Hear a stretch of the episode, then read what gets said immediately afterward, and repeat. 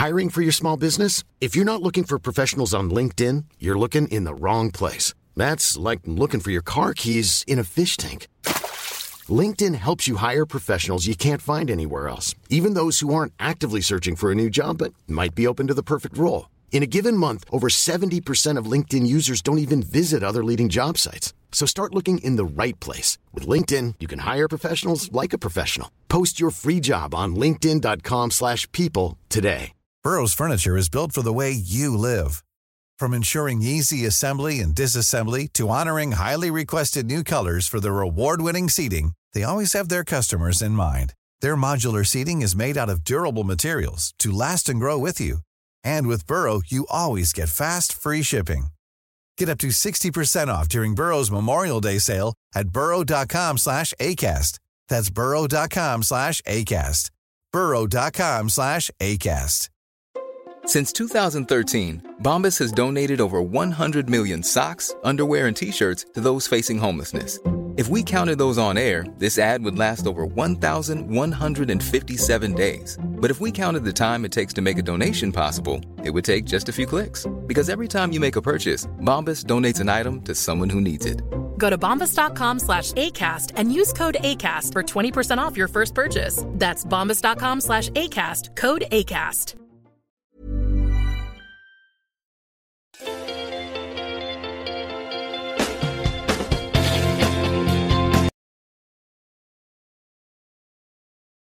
Presentar a continuación metáforas reales de seres humanos reales para que ustedes me ayuden a descubrir estos personajes a lo largo de esta charla. Les voy a presentar la historia de seres humanos metafóricos que nos dan una lección de vida, que nos inspiran sus biografías para que nosotros nos hagamos ciertas preguntas, preguntas que tenemos que hacernos esta mañana. Va el primero de ellos. Se llamaba Mandela. Se llama Mandela. Está vivo actualmente Mandela. Pero ¿cuál es la historia de Mandela? La historia de Mandela, fíjense bien, ¿eh? fue encarcelado cuando tenía 46 años de edad. Lo metieron a la cárcel porque estaba en contra de la partida en Sudáfrica, estaba en contra de la marginación de los negros. Le, dolía mucho el estado de los negros, pero a los 46 años lo agarran preso y lo condenan a muerte. Luego le conmutan la pena a cadena perpetua, o sea, más ligero la cosa. A su esposa, fíjense qué interesante, a su esposa, durante 21 años de cárcel no le puede tocar la mano, está atrás de un cristal. Y cuando sale 27 años después, la mujer se muere. Qué poca madre. ¿no? Destino. Destino. Mala suerte. Pero ¿qué sucede? Después de los 27 años, a los 73 años sale de la cárcel, 73, 73, y lucha con una obsesión, con una pasión, con una entrega, hasta que vence el apartheid. Y surge la nueva Sudáfrica. Él les decía a las gentes, quieren seguir iguales, métanse en las cantinas, emborráchense, sigan iguales, pero ahorita, si queremos sacar adelante, pongámonos a trabajar, a estudiar, a instruirnos, salgamos adelante. Aquí la pregunta, ¿quién habrá educado a Mandela? ¿Quién habrá educado a Mandela? ¿Quién lo educó? Sería la gran pregunta. Lo tenemos aquí en la pantalla. ¿Quién lo educó? Una mujer que nace en 1880. Una mujer que a los 19 meses, después de una altísima temperatura, queda sorda y ciega. Y por consecuencia, muda. Si eres sordo, no puedes hablar. Sordo, mudo y ciego. Helen Keller, la mujer que se queda sorda, muda y ciega. La mujer que después de vivir en ese estado, fíjense qué belleza, en el año de 1903, 193, estando en la universidad, escribe su primer libro, ensayo, que se llama Optimismo. Optimismo. ¿Podría yo ser la persona tirada en el piso, lamentarme de todos, odiar a todos, maldecir a todos? Y su primer trabajo, fíjense ustedes a los 23 años, se llama Optimismo. ¿Por qué?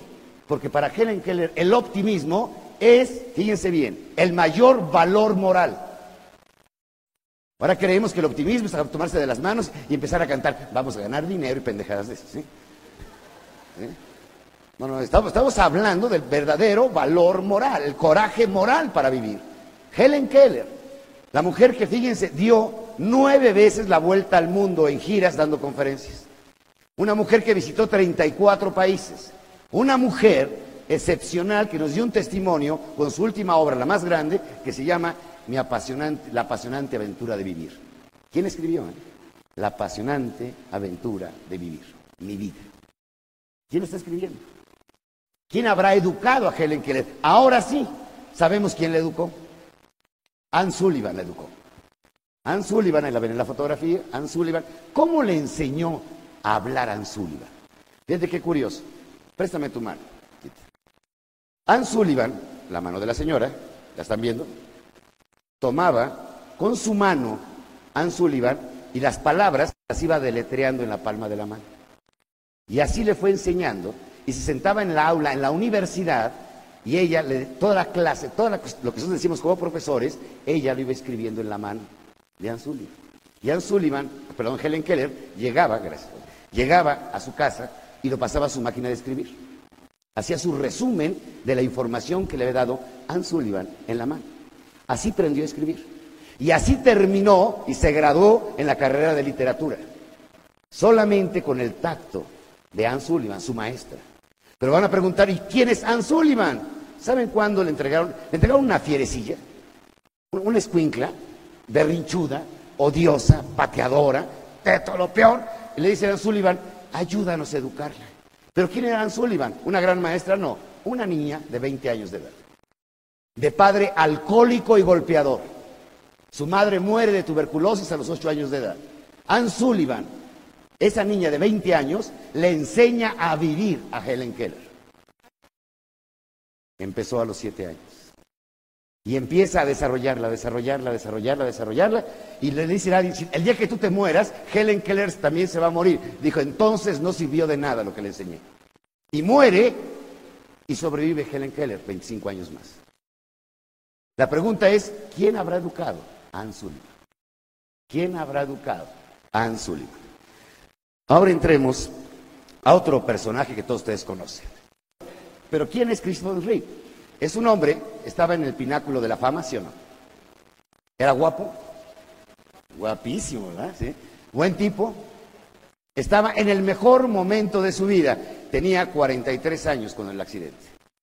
El hombre estaba en la fama, en la presencia, en la escultura, en la forma, tenía todo el mundo a sus pies. Y resulta que en el año de 1995 se cae de un caballo y queda paralizado completamente del cuello hacia abajo. Le funcionan dos cosas nada más, el cerebro y el corazón.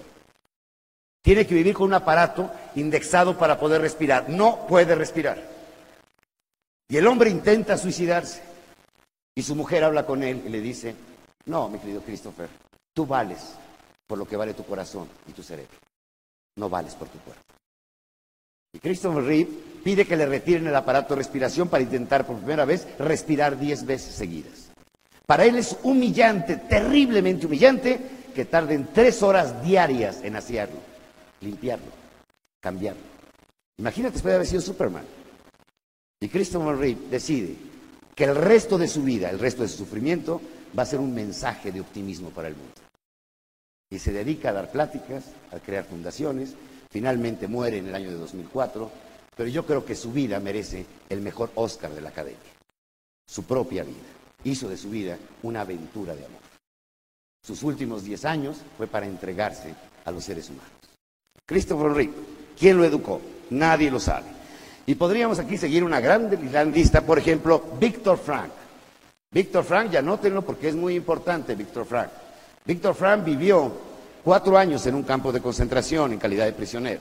Víctor Frank, fíjense bien, escúchenme muy bien, nos aportó en la conducta humana, en mi opinión, lo mejor a nuestra generación. Nos dio el secreto a través de la logoterapia, la tercera escuela psiquiátrica de Austria, de Viena, a nivel mundial, nos entregó el mayor secreto para cambiar de vida. ¿Saben cuál es? Cambia de actitud. Cambia de actitud. Esa es la logoterapia en esencia. ¿Por qué? Porque él dijo, tú puedes decidir lo que le llamó la libertad íntima o última del ser humano. Tú me odias, tú me golpeas, tú me arrastras y yo decido amarte. Entonces decía Víctor Frank, me podrán amenazar de muerte, maltratar, me hicieron una operación abierta sin anestesia. Decía, yo decido al final cuál va a ser mi actitud. Mandela se fue a despedir después de 27 años de sus carceleros y les dijo, les vi el aspecto humano y bondadoso. ¿De dónde sacaron? ¿Quién educó a Víctor Frank? Konazuke Matsushita, el empresario más grande del siglo XX según la Universidad de Harvard, el hombre que logró hacer una fusión espiritual corporativa, darle una misión al que trabaja en una empresa, darle el amor a la camiseta. El hombre que hizo una realidad de una empresa que fracasó muchas veces, dos guerras mundiales, el hombre fue tan tenaz en manejo de valores que se le ha declarado el mejor empresario del siglo XX porque hizo, le dio espíritu a la empresa, no mano de obra, ¿eh? espíritu de obra cómo tener espíritu de obra en las empresas. Podemos hablar de un hombre, Lance Armstrong, ustedes lo conocen, está vivo actualmente, ha ganado siete veces el Tour de Francia. Este hombre tuvo leucemia, es más, nos invadió el planeta con la pulserita amarilla. ¿Se acuerdan? Bueno, venció el cáncer. El año pasado, en el último año, este dato me lo dieron ayer, ganó nada menos que la cantidad de 18, 28 millones de dólares. O sea que además de que se recuperó, se hizo millonario. O sea, las dos cosas juntas, o sea, jodido y rico.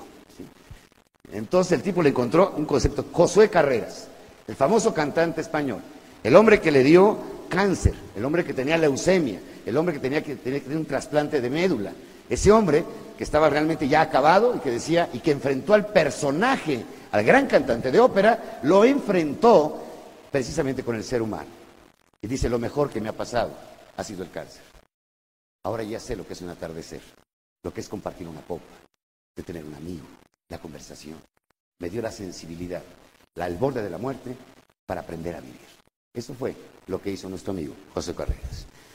Y tenemos a alguien que es maravillosa, que se llama, que se llama Gaby Brimer.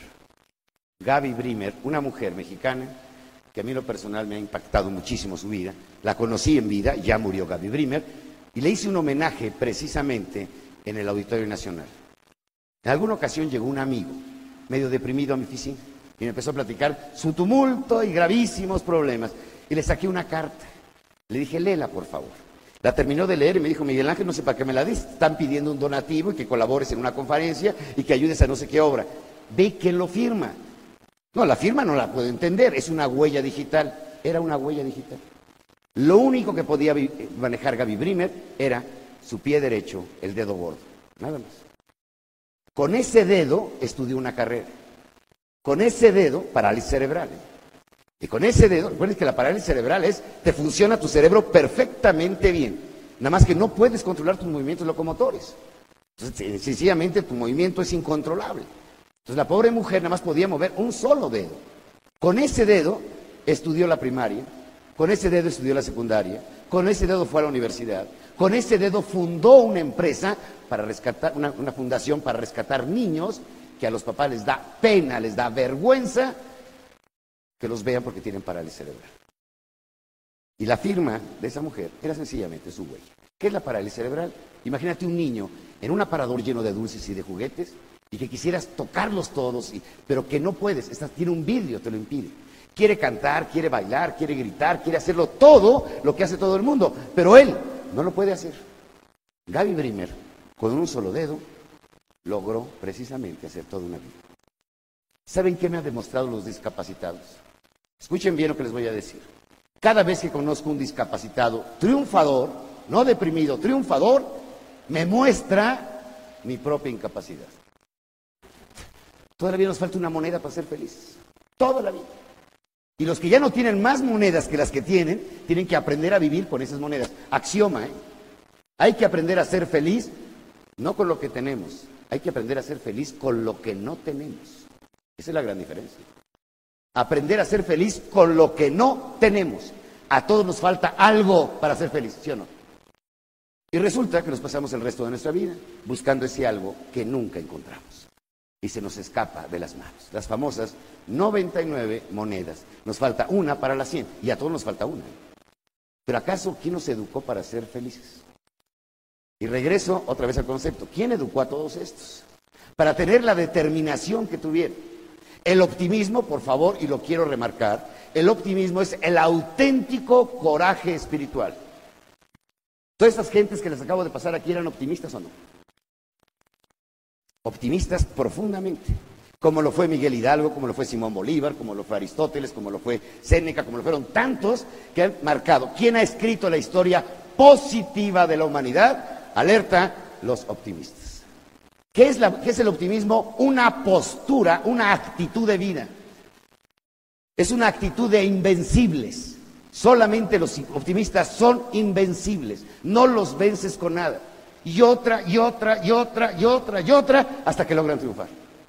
No los vence nadie. Si quieren ponerse un propósito para lo que resta del año, digan, de hoy en adelante, voy a esperar lo mejor. Voy a ser el más optimista del mundo. Por favor, ya no nos dejemos contaminar con tanta mugre que nos entra al cerebro.